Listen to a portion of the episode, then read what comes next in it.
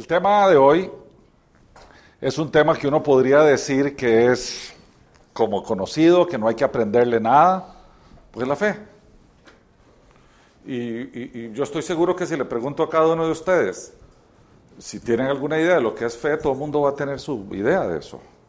Tal vez cuando intentamos definirla, cada uno va a tener una definición un poquito distinta, pero básicamente todos vamos a concluir que la fe es como confianza. Le tengo fe a Dios porque confío en Dios. Le tengo fe al panadero de que no me va a envenenar con su pan, es que confío en el panadero. ¿Verdad? Es como si uno agarra todas las definiciones de fe y las mete en una canasta, lo que sale es confianza. Bueno, también está la otra definición de fe que tiene que ver con religión, ¿verdad? ¿A qué fe perteneces? Ah, yo pertenezco a. Entonces, como que las creencias religiosas también están metidas dentro de la definición de fe.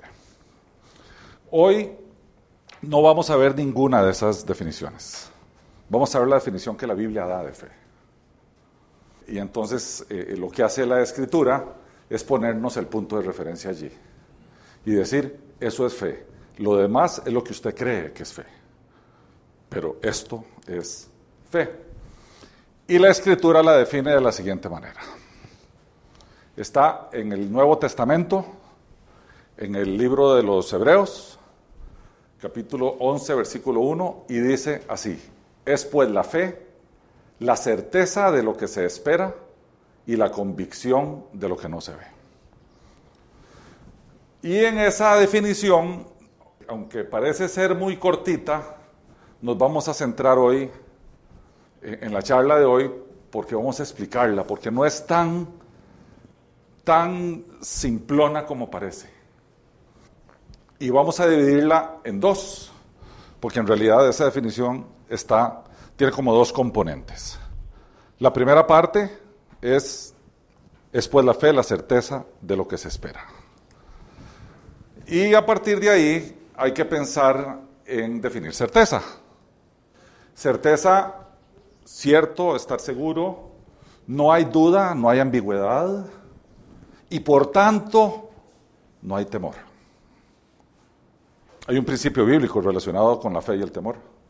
El que teme no tiene fe, el que tiene fe no teme. Si usted tiene fe, no teme. Si usted teme, es que no tiene fe. Tener fe quiere decir tener certeza. Y si yo tengo certeza, no tengo duda, no tengo ambigüedad, y por tanto, por tanto, voy a estar completamente seguro. Y eso ahuyenta el temor.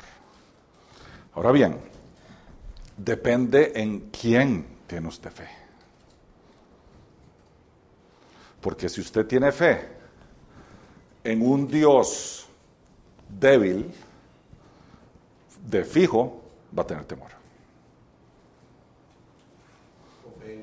O si usted tiene fe en uno mismo, de fijo uno va a dudar. Si usted tiene fe en el horóscopo, de fijo le va a dar miedo.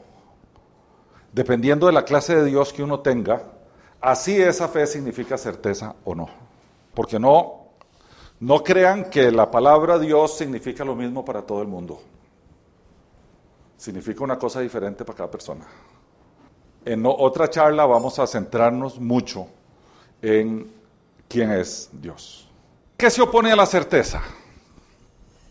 Es pues la fe, la certeza de lo que se espera, que estar cierto. ¿Qué se opone a la certeza? Sin duda, todo lo que trastorna la fe. La duda, el temor, la ambigüedad, la inseguridad, la incertidumbre. Una persona de fe, del tipo de fe de la cual habla la Biblia, no duda, no tiene temor, no es ambigua, no es insegura y no tiene absolutamente nada de incertidumbre. Porque todo esto lo que hace es minarnos la fe.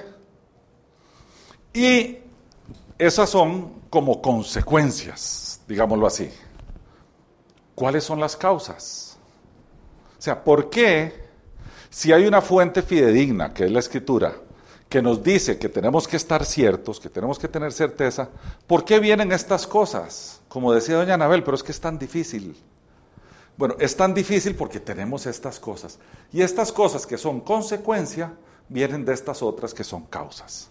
Causas las podemos dividir o clasificar en dos grandes secciones, las internas y las externas. Las internas arrancan sin duda alguna con lo que los psicólogos le denominan el marco conductual. Y el marco conductual es quiénes somos. Y quiénes somos es resultado de nuestras vivencias, nuestras experiencias y lo que hemos experimentado en términos de drama en nuestras vidas que nos ha marcado. Porque hay, hay eventos en nuestras vidas que no nos marcan, son rutinarios, pero hay otros que nos marcan y no necesariamente tuvieron que haber ocurrido solo en la infancia o en la niñez para que nos marquen. Nos marcan en cualquier fase de nuestras vidas. Entonces, este marco conductual o el formador del ego o el formador del yo o el formador de la psique, como lo dicen los, los psicólogos, en mucho tiene responsabilidad sobre mis dudas, mis inseguridades, mi falta de certeza. En mucho. Entonces, si uno quiere empezar a resolver ese tipo de temas, hay que regresar a buscar de alguna manera qué me marcó. ¿Qué fue lo que me marcó? Que me hace a mí tener esta duda. Y el problema de eso que marcó se, se refleja en, diría yo, como una suerte de confabulación contra uno. Eso sonó como muy paranoico, pero es que así funciona. Uno intenta degradarse a uno mismo. Eso es bien curioso, es un fenómeno que, hay que explicarlo. Eh, cuando uno falla o cuando uno fue marcado por algo, uno tiende a como a presumir que eso que pasó va a volver a ocurrir de igual manera y voy a tener el mismo sufrimiento que tuve antes. Y entonces uno mismo como que se baja el piso. Típicamente, típicamente, les voy a dar un ejemplo claro, un mal divorcio. No hay divorcios buenos, pero hay divorcios malos y hay divorcios peores. Un divorcio dramático proveniente de un adulterio hace que la persona piense que su siguiente relación va a tener que tenerla con mucho cuidado y con una lupa de este tamaño porque le va a volver a pasar. En los divorcios por adulterio la gente sufre en su autoestima porque presume erróneamente que el cónyuge eligió al otro por encima de ella y que por lo tanto aquella es mejor que yo. Entonces la autoestima sufre tremendamente. Y por tanto, como el caso del divorcio o cualquier otro caso de un drama así parecido, uno tiende a pensar que el pasado lo va a perseguir y se va a repetir lo que uno le pasó si uno entra en una circunstancia similar. Entonces eso lo hace dudar y lo hace dudar muchísimo, porque uno tiende a generalizar. Si eso fuera así, entonces Albert Einstein tenía una definición de loco bien curiosa.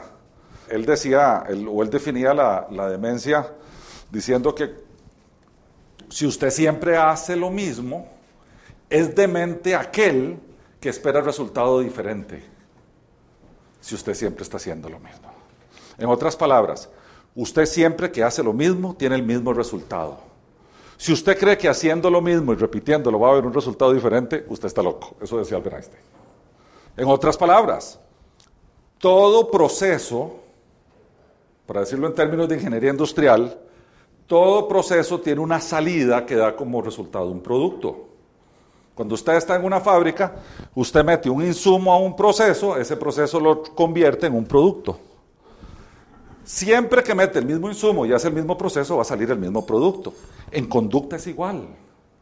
Si, si, yo tengo una conducta predeterminada dañina y siempre funciona de la misma manera, siempre voy a tener las mismas consecuencias. Entonces, si uno quiere un resultado distinto, uno tiene que hacer las cosas diferentes. El cambio está en el proceso. Si usted espera perder temores, usted no puede seguir viviendo la vida como la vivía, esperando que milagrosamente los pierda. Usted tiene que cambiar el proceso. Por otro lado, dentro de esa confabulación donde uno es protagonista bajándose uno el piso, está también nuestra sociedad. Y el fracaso, y a veces parientes, y a veces amigos. Mira, no te embarques, ya te fue mal una vez, no lo hagas, mira, fulanito fulanito no vale la pena, es capaz que te vuelven a dañar, es capaz que te vuelven a herir, te fue mal en un negocio, salite de los negocios y pensá en otra cosa diferente, porque si te fue mal una vez, te va a volver a ir mal otra vez. Y esas voces están por todo lado. Entonces, como que, como que uno y cierta parte del mundo de la comunidad que uno lo rodea confabulan para que uno se quede quedito y no lo vuelva a intentar. El tema es que la gente no comprende que uno puede tomar el fracaso y aprender de él. Y la gente tampoco comprende que uno del éxito no aprende. El éxito se disfruta, pero de él no se aprende. Nadie aprende de tener éxito. Sin embargo, sí se aprende de fracasar. Esto me acuerdo, yo me lo enseñó un psicólogo deportivo cuando mi hijo mayor jugaba tenis de chiquitillo y él se frustraba muchísimo cuando perdía. Y se enojaba y tiraba raquetas y lloraba. Y lo llevé donde un psicólogo deportivo y él le enseñó, mire, si usted pierde, aprenda de, de la pérdida. Porque cuando usted gana no aprende nada. Usted gana un partido, no, usted va y lo celebra, pero no aprendió. Pero cuando usted pierde tiene la gran oportunidad de aprender de su fracaso. De igual manera uno debería hacer lo mismo. Uno debería aprender para mejorar. ¿Verdad? Pero entonces el fracaso, curiosamente, aunque suena feo, hay que agradecerlo porque nos hace crecer. Y curiosamente, nuestro Dios hace, usa precisamente esa herramienta en nuestra vida. La forma que nos hace crecer es a través del dolor que proviene de nuestro fracaso. Si no vean ustedes la, la gente que tiene una fe muy muy sólida, la gente que permanece en la fe por muchos años es la gente que antes le ha ido más mal, le ha ido peor. Que le ha ido como quebrado, que, tuvo una quiebra financiera, que tuvo un quebranto de salud, o que un familiar suyo tuvo un quebranto de salud. O normalmente la gente que tiene esos grandes, grandes dolores se convierten en gente muy poderosa en su fe. Y eh, esto lo tengo aquí como tributo a mi esposa. Porque ella en una época de su vida muy compleja se guindó de esto que voy a, comentarles aquí. Este libro, antes en, las, en, los entrenamientos de ventas de hace muchísimos años, era se lo daban a uno para que uno lo leyera. Trataba de un vendedor de alfombras y básicamente tenía una máxima que es la que todo el mundo enseñaba. ¿Y qué era lo que decía el vendedor este de alfombras? De, era persa, él. Él decía, cada vez que un cliente me dice que no, se acerca un poquito más el que me va a decir que sí. Y celebraba los dos, vea qué interesante, pero es que estadísticamente está en lo correcto. Dicen, dicen que en las ventas de puerta a puerta de calle uno pega una venta cada 10 visitas, ¿verdad? Entonces, cada vez que le dicen que no, él se va acercando más a su, a su éxito. Y así se motivaba. O sea, qué maravilla eso, ¿verdad?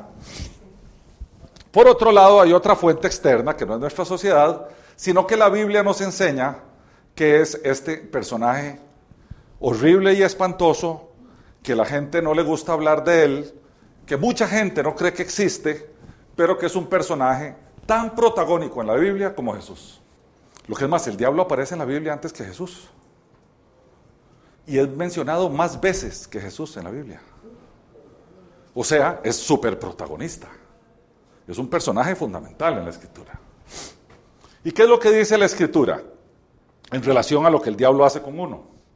Dice, sobre todo, tomad el escudo de, de la fe, con que podáis apagar todos los dardos del fuego del maligno.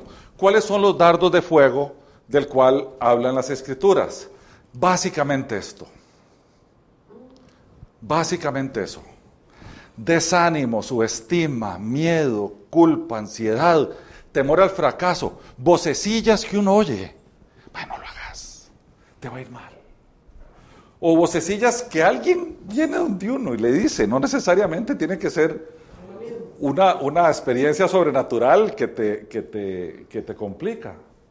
Puede ser personas influidas que tienen influencia del Señor y usan el desánimo para bajarle a uno el piso. Entonces, ¿qué es lo que dice la escritura? Para eso está la fe. La fe es como una especie de escudo con que esto de aquí no le va a llegar a usted. Por eso el tema de la fe es tan, tan importante. Porque créanme que el diablo, para los que creemos que él existe, no es tan poderoso como la gente cree que es. Porque la gente a veces, voy a decir una antítesis, yo sé, diviniza al diablo. En otras palabras, le da características como si el diablo fuera Dios. Les voy a dar un ejemplo de divinizar al diablo. Mira, me fue muy mal, vieras que cochino diablo, ¿viste lo que me pasó? Como si el diablo, uno fuera tan importante para el diablo como para que él se ocupe de uno personalmente. El diablo está ahora ocupado en otros lugares con cosas más graves que lo que, lo que le puede hacer a uno en un choque en un carro. Él no puede estar en dos lugares al mismo tiempo. Solo Dios puede.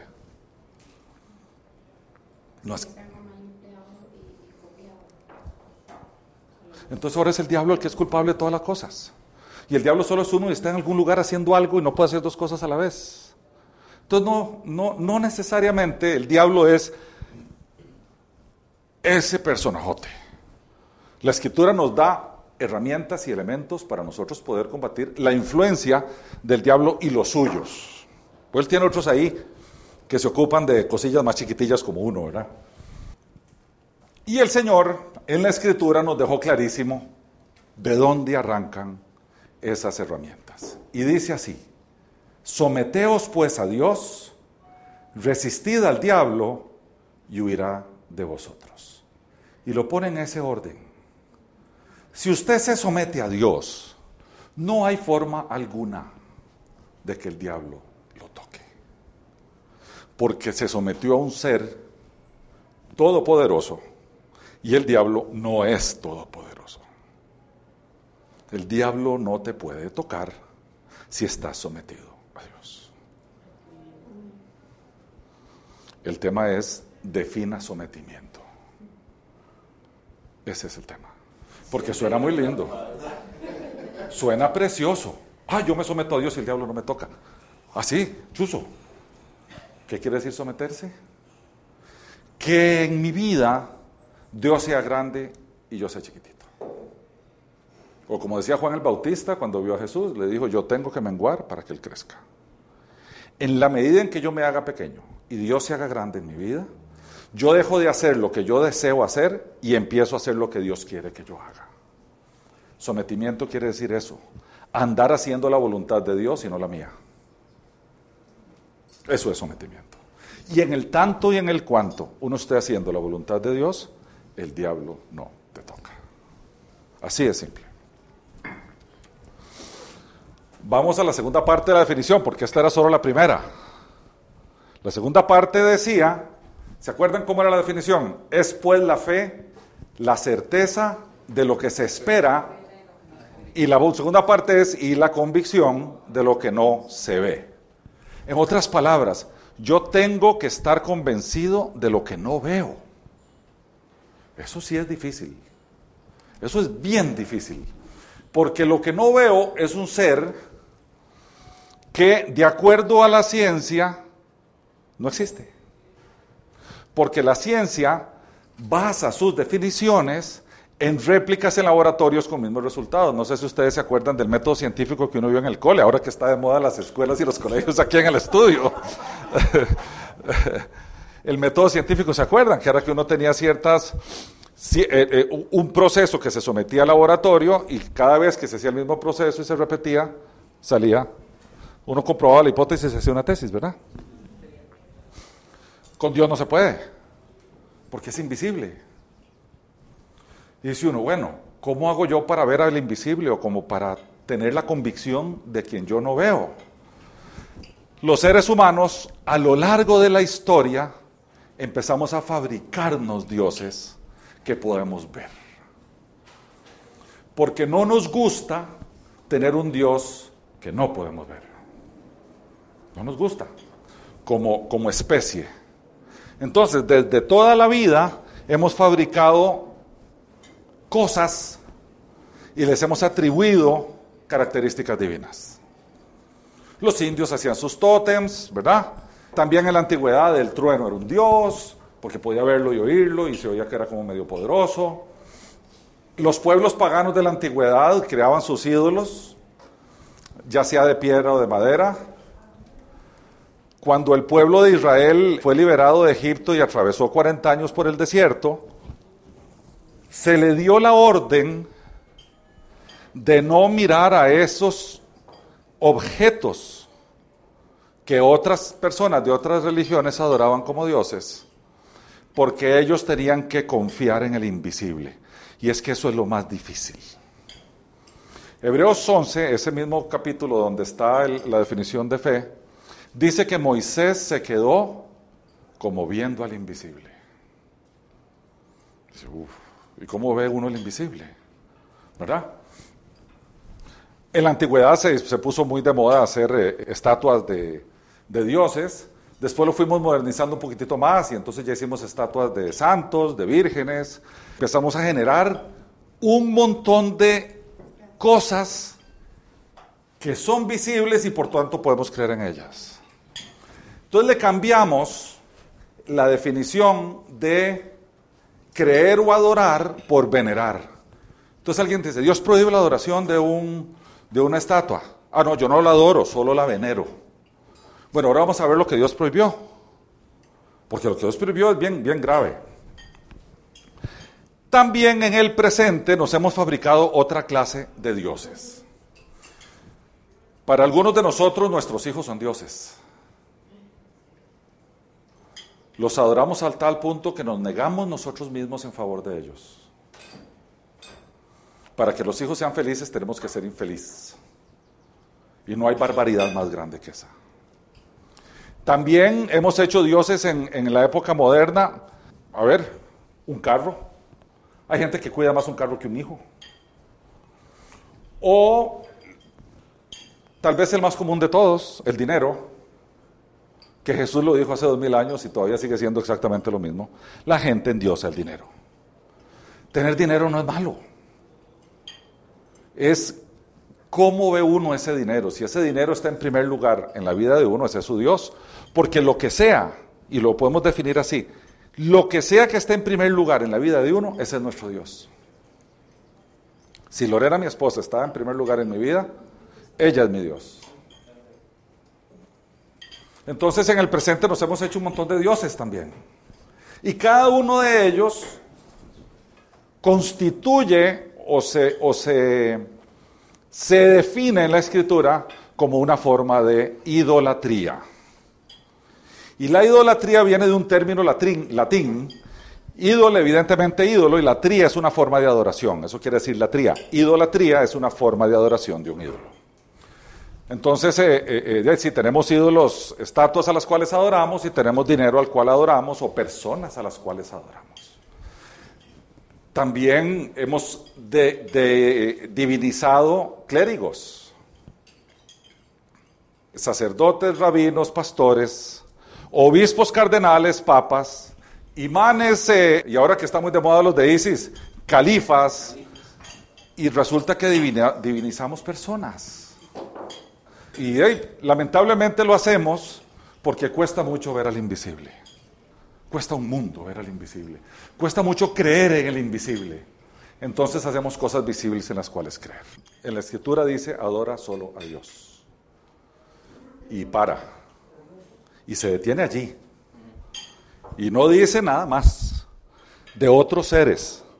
Porque el único ser que no es creado es Él. El resto son su creación. Lo que sí dice la escritura es que usted no debe adorar su creación, debe adorar al Creador tiene todo el sentido del mundo, ¿verdad? La Virgen fue creación de Dios, ¿verdad? Un ser humano. Entonces, vamos a ver lo que dice, para que vea cómo la define la escritura, porque es increíble. Vea lo que dice aquí. Esto es el primer de los diez mandamientos, que con el tiempo han ido cambiando, pero en la escritura como está es así. No tendrás dioses ajenos delante de mí. No te harás imagen, ni ninguna semejanza de lo que esté arriba en el cielo, ni abajo en la tierra, ni en las aguas debajo de la tierra. No te inclinarás a ellas ni las honrarás. La veneración es una forma de honra. Porque yo soy Jehová tu Dios, fuerte, celoso, que visito la maldad de los padres sobre los hijos hasta la tercera y cuarta generación de los que me aborrecen. Voy a hacer aquí una, una, una paradita para hacer una explicación breve, porque hay gente que dice, este, este tema de aquí al final, hay gente que cuando le va mal en la vida dice, debe ser una maldición generacional ahí, que algo hizo mi abuelo y me está cayendo a mí. Nada que ver, nada que ver, porque empecemos por el principio.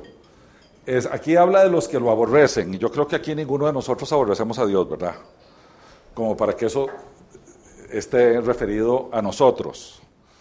Lo segundo que aquí yo quiero eh, eh, eh, enfatizar es que Él dice, porque yo soy Jehová, tu Dios, tu Dios, un Dios personal, es tuyo y solo tuyo. Él dice, yo, yo soy tu Dios. No dice vuestro Dios o el Dios de ustedes, tu Dios. Y después le agrega que Él es fuerte y ya sabemos, pero vean esta palabra que está aquí. Celoso. Más adelante en la escritura dice que nos cela con celo santo.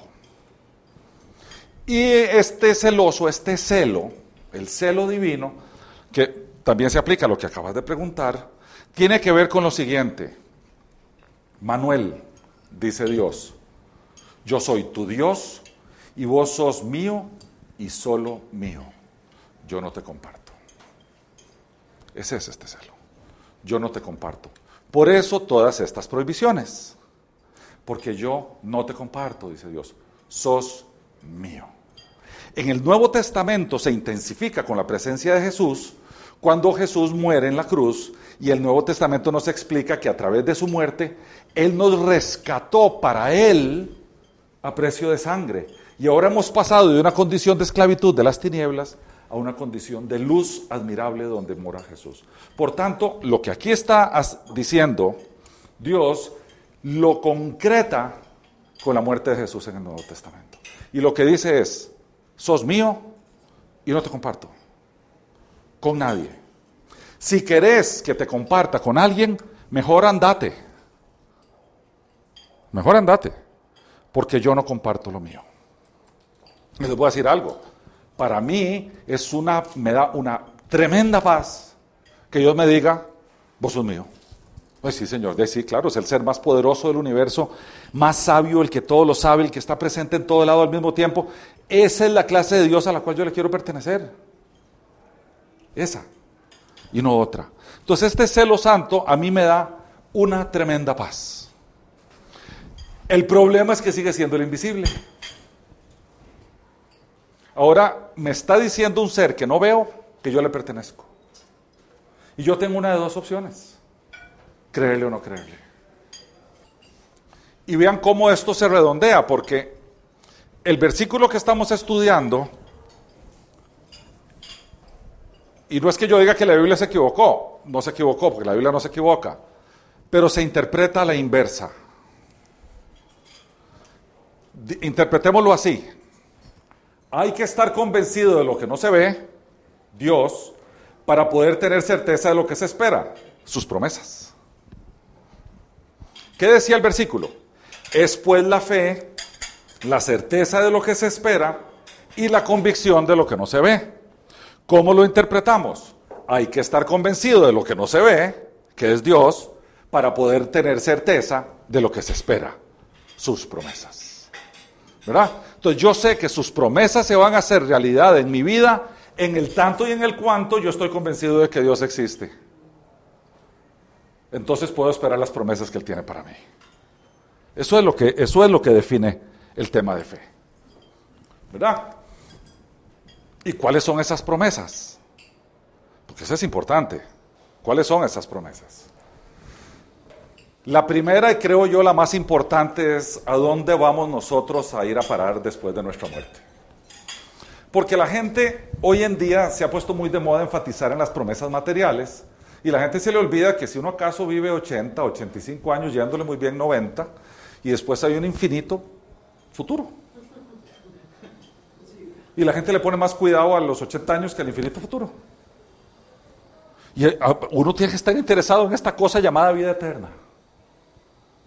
Y dice así, Jesús, aquí dice, porque de tal manera amó Dios al mundo que ha dado a su Hijo unigénito para que todo aquel que en él cree no se pierda, mas tenga vida eterna. Dios no envió a su Hijo al mundo para condenar al mundo, sino para que el mundo sea salvo por él. Entonces, ¿en quién conviene creer? En el que me va a salvar.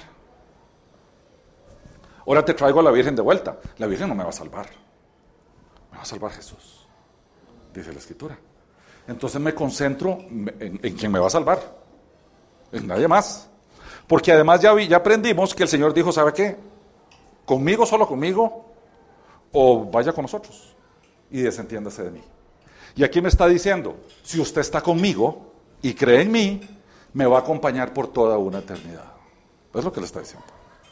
Entonces la primera de sus promesas es a dónde voy a ir yo en el infinito futuro. Y bueno, dice eh, eh, la carta a los Efesios, porque por gracia, o sea, por don divino, por regalo de Dios, sois salvos por la fe. Y esto no es de vosotros, pues es un don de Dios, es un regalo. Y no por obras, para que nadie se gloríe. Lo que está diciendo aquí es que usted no tiene que hacer nada para ser salvo. Usted tiene que creer en Él para ser salvo. Porque si fuera por obras, el mérito sería suyo. Y Dios no comparte méritos. El mérito es de Él. A eso se le llama someterse a Dios. ¿Se acuerdan que dijimos someteos pues a Dios, resistir al diablo y Dios lo a nosotros? Bueno, todo lo que ocurre en mi vida, si yo estoy sometido a Dios, es porque Dios quiere que ocurra en mi vida. Por tanto, el mérito es de él y no mío. Yo evito, yo evito herir la fe de otros. Y me limito a explicar lo que dice la palabra de Dios. Pero es por fe que esa gente Pero sí, deposita su fe ahí. Aquí el tema es en quién depositamos nuestra fe. Ese es el tema. Y usted tiene varias opciones. ¿En quién deposita usted su fe? Y déjenme decirles algo. Yo prefiero depositar mi fe en el que yo sé que no falla, porque es perfecto. En el que yo sé que tiene poder para hacer todo lo que Él desee, porque es todopoderoso. Y en el que sabe que va a pasar exactamente cada instante de mi vida, porque es omnisciente, todo lo sabe. Entonces, si usted me pone a elegir de los personajes que hay que la gente adora, ¿a cuál elijo yo? Yo me voy de en carrera detrás de Dios, créame. Donde se vayan los otros es problema de ellos. Ellos verán. Y vea lo que dice la escritura. Cito la escritura. Esta es la palabra de fe que predicamos. Si confiesas con tu boca que Jesús es el Señor y crees en tu corazón que Dios lo levantó de entre los muertos, serás salvo. Porque con el corazón se cree para justicia, pero con la boca se confiesa para salvación. Eso quiere decir que tiene que haber una voluntad, o sea, la fe expresada. No es solamente la fe escondida, es la fe expresada. Después hay que venir al arroz y los frijoles. Porque no, no, porque voy a tener vida eterna, me voy a quedar sin comer hoy. Y dice el Señor en el Sermón del Monte, por tanto os digo, no os angustiéis por vuestra vida, qué habéis de comer o qué habéis de beber, ni por vuestro cuerpo qué habéis de vestir. ¿No es la vida más que el alimento y el cuerpo más que el vestido? Mirad las aves del cielo que no siembran ni ciegan ni recogen en graneros. Y sin embargo vuestro Padre Celestial las alimenta. ¿No valéis vosotros mucho más que ellas? ¿Y quién de vosotros podrá, por mucho que se angustie, añadir a su estatura un codo? Y por el vestido, ¿por qué os angustiáis? Considerad los lirios del campo, cómo crecen. No trabajan ni hilan. Pero os digo que ni aun Salomón con toda su gloria se vistió como uno de ellos. Y si a la hierba del campo que hoy es y mañana se quema en el horno, Dios la viste así, ¿no hará mucho más por vosotros, hombres de poca fe? No os angustiéis pues diciendo, ¿qué comeremos o qué beberemos o qué vestiremos? Porque los gentiles, los no creyentes, se angustian por todas estas cosas. Pero vuestro Padre Celestial sabe que tenéis necesidad de todas ellas. Buscad primeramente el reino de Dios y su justicia, y todas estas cosas os serán añadidas. En otras palabras, ocúpese de su vida y su relación con Dios y lo demás va a ser una consecuencia de eso. Esto no quiere decir no trabaje. Esto quiere decir cuando trabaje, usted trabaja como resultado de su relación con Dios. Esto no quiere decir espere que caiga el maná de los cielos. Esto quiere decir espere que Dios le dio su talento, la puso donde es, le dio la oportunidad. Si uno hace negocios, aparecen las oportunidades de negocios por ahí. Si uno trabaja para alguien, le dio a uno la oportunidad de trabajar para alguien.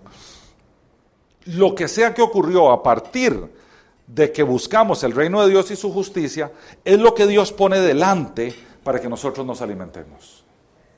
Yo me acuerdo, chiquillos, mis hijos, un día estábamos orando, dándole gracias a Dios por los alimentos. Y el mayor se volvió y me dijo, papi, pero ¿acaso que Dios compró ese bistec? ¿Lo compraste vos ahí en la vuelta en la, carnicería? Y yo le dije, sí. ¿Con la plata de quién? Me dice, ¿con la tuya? Le digo, ¿dónde cogí yo mi plata? Del trabajo. ¿Y quién me dio el trabajo? Me dice, tu, tu conocimiento y tus habilidades. ¿Y quién me dio mi conocimiento y mis habilidades? Ya es que fuiste al colegio de la universidad. ¿Y quién me dio la oportunidad de ir al, al colegio de la universidad? A tu papá. ¿Y quién me puso a mí bajo mi papá? La gente no, no piensa que nosotros que estamos aquí comiendo rico, pudimos haber nacido en Somalia. O nosotros que estamos aquí comiendo rico, pudimos haber nacido con el cerebro tostado. Totalmente. Y no ser capaces de ni de amar siquiera.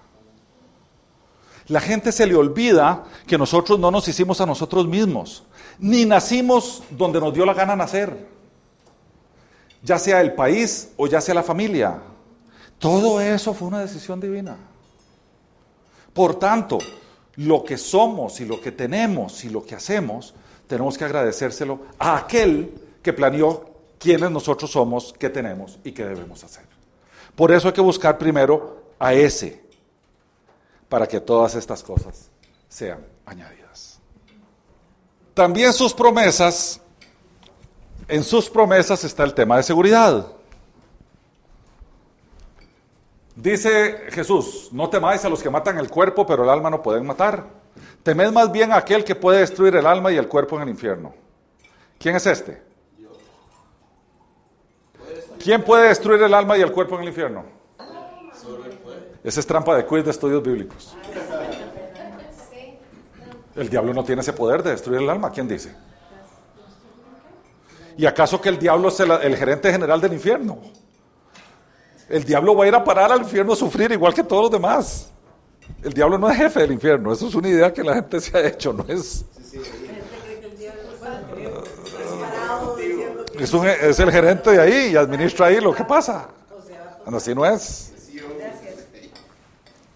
Sigue diciendo el Señor, no se venden dos pajarillos por un cuarto, con todo, y esto nos debería dar a nosotros mucha paz. Con todo, ni uno de ellos cae a tierra sin el permiso de vuestro Padre. Ni siquiera un pajarillo muere sin que el Dios Todopoderoso diga, el pajarito tiene que morir. Así es la clase de Dios que nos revela la Escritura. Pues bien, aún vuestros cabellos están todos contados. Esta es una forma de decir que Dios nos conoce a cada uno de nosotros a nivel de detalle. A nivel de detalle. Y nos invita.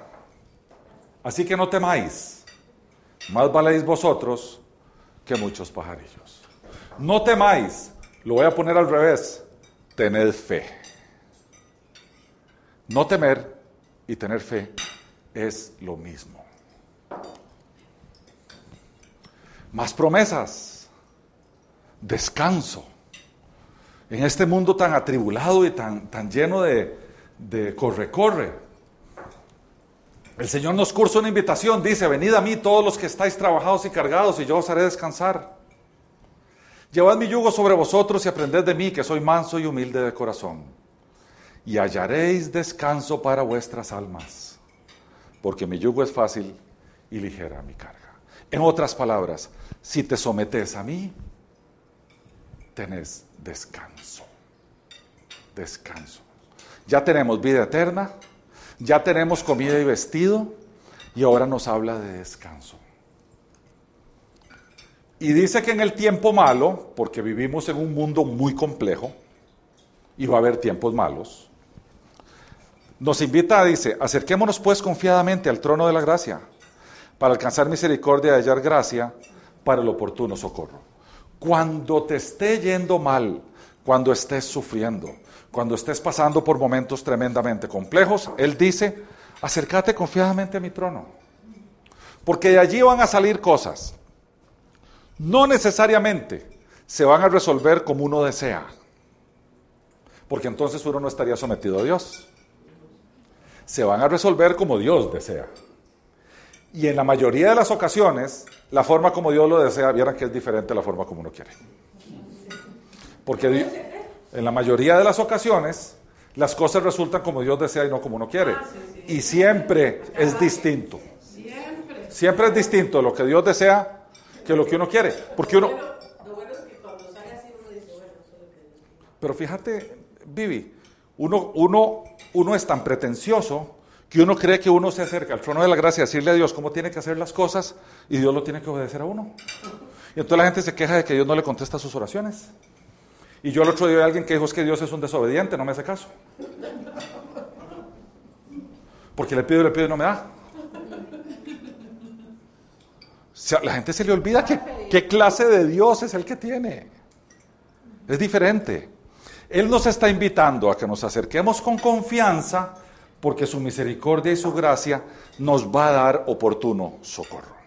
O sea, nos va a fortalecer, nos va a dar paz, nos va a dar sabiduría para tomar decisiones, nos va a fortalecer nuestra fe y eso nos va a hacer atravesar por los momentos difíciles. En alguna ocasión nos va a resolver los momentos difíciles. Y se convierte entonces, doña Anabel, en un milagro. Pero no siempre. No siempre. Porque Dios nos quiere pulir y fortalecer para seguir creciendo y es muy doloroso, pero el resultado es fabuloso. El resultado es fabuloso. La palabra fe en griego tiene cuatro acepciones. Ya, aunque la escritura no las definió, nos hizo una sola definición, pero en griego fe quiere decir creer. Y podríamos decir entonces, creo en el invisible y sus promesas, ¿verdad? Como, como es la definición bíblica. También quiere decir confiar en el invisible y sus promesas. También en el griego la misma palabra quiere decir fidelidad, sostenerse como viendo al invisible. Y la misma palabra quiere decir militancia, trabajar intensamente con un elevado nivel de compromiso con Dios. Dependiendo del contexto, se traduce de esas diferentes maneras. Por tanto, nosotros tenemos que estar convencidos de lo que no se ve, que es Dios, con el propósito de tener certeza de lo que se espera, que son sus promesas, que hemos visto que son salvación, manutención, alimento y techo, seguridad, descanso y ayuda. La fórmula es como obvia. Pero ¿qué pasa si sus promesas se cumplen en nosotros? O, ¿qué pasa si yo estoy convencido de lo que no veo y por tanto estoy seguro de lo que espero? Totalmente seguro. Entonces, ese cumplimiento de sus promesas me va a dar algo que la gente hoy en día no tiene y que confunde en términos. Y es paz. Paz. Esta palabra, paz, no es otra cosa más que felicidad. Si ustedes andan buscando una definición de felicidad, ahí la tienen. Es feliz el que está en paz. Independientemente de las situaciones por las que está pasando por la vida, independientemente de lo que tiene, independientemente de los hijos, del marido, de la mujer, del trabajo, de los negocios, de lo que sea. Si usted está en paz, usted es feliz. Entonces, ¿cuál es el truco? Estar en paz.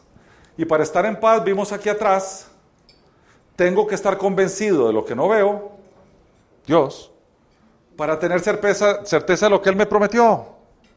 Si yo estoy seguro de que lo que Él me prometió viene, y estoy seguro de que el que promete cumple, estoy en paz.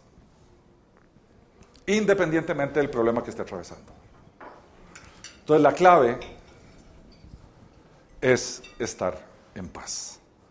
Entonces, en resumen, la fe produce paz. Doña Rebel, créale a Dios y tenga paz. Ese es, ese es tal vez el resumen de toda la charla. Créale a Dios y tenga paz. Porque todo lo demás va a ocurrir alrededor de su voluntad. Y nunca su voluntad va a estar enfocada a perjudicarla. Y aquí es donde también tenemos que tener mucho cuidado en los términos. La voluntad de Dios siempre es para beneficiarlo a uno, aunque no siempre es agradable. no siempre es agradable. Sí, yo le diría más bien, Señor, Sí, en realidad Dios no lo prueba a uno porque Dios ya, sabe de antemano cuáles son los resultados. Si no, no sería Dios. Lo que es, una prueba, sino un proceso. Es un proceso, exactamente. La vida es un proceso. Toda la vida es un proceso que nos lleva a un buen final. No, no, no, no, no, no, no, un momentico, no confunda. No confunda paz con falta de acción en el tanto y en el cuanto, en medio de la tormenta. ¿Ustedes se acuerdan? Se lo voy a explicar de esta manera. Hay un texto en la Biblia que dice que iban los, apóstoles con Jesús en una barca en el mar de Galilea y se vino una tormenta tremenda y las olas se hacían así y aquello estaba a punto de naufragar y los, y los apóstoles estaban horrorizados de que iban para el agua y Jesús durmiendo ahí en la punta del barco. ¿Cómo? lo primero que uno se pregunta es cómo no se despertó en medio de esa tormenta. Y entonces lo fueron y lo despertaron y le dijeron, Señor, vamos a naufragar. Como los momentos difíciles en nuestra vida. A veces pensamos que vamos a naufragar. Y el Señor se levanta, calma los vientos, calma la tempestad y les dice, hombres de poca fe. ¿Por qué? ¿Por qué? Le voy a explicar la razón. Porque si Jesús está en su barca, no importa la tormenta, su barca no se hunde porque Jesús está en su barca. Pero ¿sabe qué le pasó a las otras barcas que andaban vecinas que Jesús no andaba en la barca? Naufragaron. Entonces, por el momento que usted esté atravesando, no importa cuán grave sea, si Jesús está en su barca, su barca no naufraga. La clave es que Él esté en su barca. La clave es la fe. ¿Verdad? Bueno, oramos. Señor, te damos gracias por tu palabra, porque en definitiva, Señor, nos hace crecer en la fe. Allá en tu palabra, Señor, tú dices que es a través de la, del estudio, del escrutinio, de la lectura de tu palabra, Señor, que se aumenta nuestra fe. Dice que la fe viene por el oír y el oír la palabra de Dios. Cada vez que nos acercamos a tu palabra, Señor, nuestra fe crece. Cada vez que, que, nos sumergimos allí en la sabiduría que ella contempla, Señor, te entendemos un poquitito más y nuestra vida mejora, Señor, porque traes paz a nuestras almas. Cada vez que nos acercamos a hablar de ti, Señor, sacar algunos textos de la Escritura, analizarlos, nuestro corazón se llena, Señor, de paz, de satisfacción. Entendemos, Señor, que somos tuyos. Aunque nos cuesta tanto someternos a ti, Señor. Pero ahí está el secreto y tú lo pusiste ahí. Someternos a ti. Que tú seas rey, Señor de nuestras vidas. El mundo se puede caer a pedazos, Señor. Pero si tú estás en nuestra barca, Señor, no vamos a naufragar. Aquí, Señor, todos los que estamos aquí de una u otra manera, Señor, tenemos tribulaciones, problemas, algunos tragedias, Señor. También tenemos ansiedades, temores luchas. También para nuestro futuro tenemos sueños, Señor, aspiraciones. Tenemos planes, Señor. Todo eso, Señor, lo queremos poner en tu regazo. Venid a mí los que estáis trabajados y cargados y yo os haré descansar, es, tu invitación. Hoy queremos decirle sí a esa invitación. Y de forma figurada queremos entregarte todos esos problemas y temores y ansiedades a ti. También en tu regazo queremos poner, Señor, nuestros sueños, nuestras aspiraciones, Señor, para que tú hagas con ellos lo que desees, Señor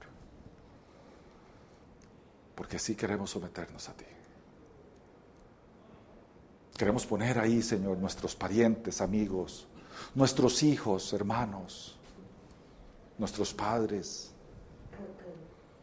nuestras finanzas, Señor, ya sea en nuestros trabajos o negocios que tengamos, la salud de cada uno de nosotros, Señor, y la de los nuestros. En fin, Señor, todo, todo, todo eso todo eso, Señor, que de una u otra manera nos causa ansiedad. Lo ponemos en tus manos y reposamos porque lo pusimos en manos del Todopoderoso Dios. Tú sabrás, Señor. De aquí queremos salir con nuestro corazón en paz. De aquí queremos salir sin carga, Señor. Queremos salir aliviados porque nos quitamos esas cargas que estaban sobre nuestros hombros y las pusimos en tu regazo creyendo en la promesa tuya de yo haré. Porque tu palabra, tu palabra dice, estad quietos, porque yo soy Dios. Te reconocemos como nuestro Dios y te manifestamos nuestra dependencia de ti. Solo tú, Señor. Nadie más. El único ser que no fue creado el ser que ha existido eternamente y existirá, el todopoderoso Dios que todo lo ve y lo sabe, el santo, el perfecto, el puro. Es a ti, Señor, a quien hoy rendimos gloria. Es a ti, Señor, a quien hoy honramos. Es a ti, Señor, a quien hoy adoramos. A ti, Padre bueno, sea el honor y la gloria por siempre. Amén.